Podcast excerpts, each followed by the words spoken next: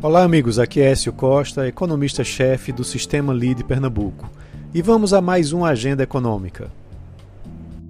Há duas semanas das eleições, nós teremos uma semana bastante agitada. Nos próximos dias, teremos reuniões de política monetária no Brasil e nos Estados Unidos, na chamada Super Quarta. Também teremos decisão sobre juros no Reino Unido e no Japão. E mesmo passando por um arrefecimento que muitos analistas classificam como pontual, a inflação global continua forte e dando trabalho para os bancos centrais. O aperto deve continuar intenso e aumenta preocupações sobre uma recessão na maioria dos países. Na terça-feira, o Banco Central aqui do Brasil vai dar início à reunião eh, do Comitê de Política Monetária, o COPOM. Vai ser o sexto encontro do ano e a dúvida é se os juros vão parar de subir agora ou se ainda vai ter uma última alta de 25 pontos base, né, interrompendo aí um ciclo de elevação de taxa que começou em março do ano passado. Vale lembrar que hoje a Selic está em 13,75%, né, o Copom subiu os juros por 12 vezes consecutivas e passou de 2% para 13,75%. Então, aumentando 25 pontos base, encerraria o ano em 14%. Mas o próprio Boletim Focus, que é feito com os analistas de mercado, está prevendo que não deve acontecer, que deve fechar o ano em 13,75%. A inflação ela é, melhorou marginalmente e isso pode levar o Banco Central a tomar essa decisão. É, com essa expectativa de manutenção da taxa Selic, o mercado deve agora monitorar o comunicado da decisão e o tom adotado né, para entender quais serão os próximos passos do Banco Central.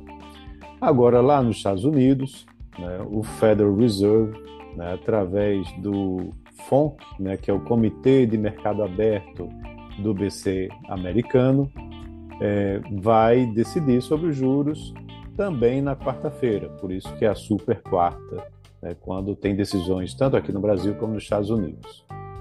É, as especulações sobre os próximos passos do Federal Reserve têm pautado bastante os mercados né, desde o último encontro no final de julho.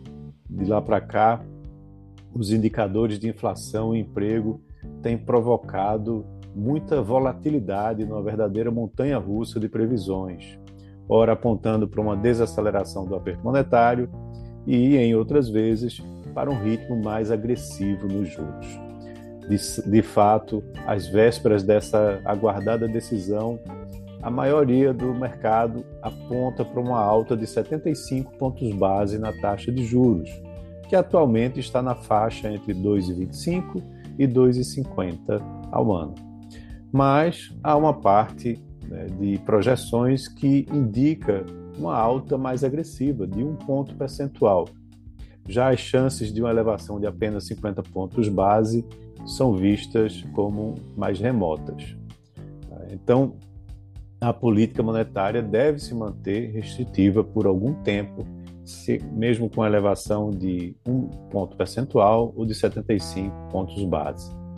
Uh, a coletiva também do presidente do Fed, o Jerome Powell, deve fornecer mais pistas sobre o futuro da política monetária americana é, que vai sair junto com a decisão.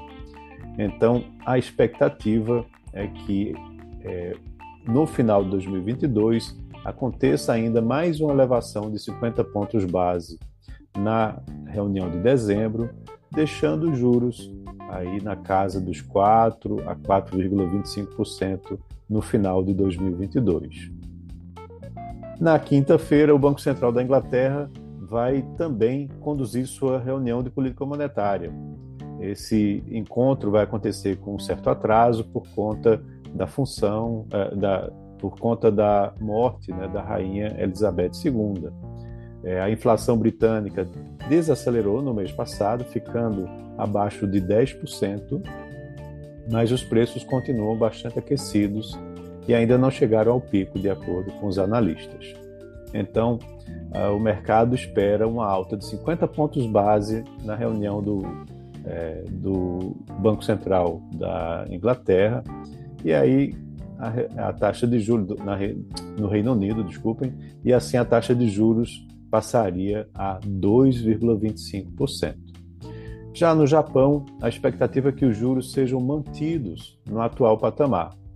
A taxa hoje é de menos 0,1% ao ano. Essa decisão deve ser tomada mesmo com a inflação do país crescendo, tendo ultrapassado a meta do Banco Central japonês. E o índice de preço ao consumidor do Japão será divulgado nessa noite de segunda-feira. E nessa mesma noite sai também a decisão do Banco do Povo Chinês sobre a taxa de juros para empréstimos com vencimento em um ano. Tá? Então, essas serão as informações que deveremos acompanhar essa semana para entender o que está acontecendo no mercado e na economia. Então é isso. Um abraço a todos e tenham uma ótima semana.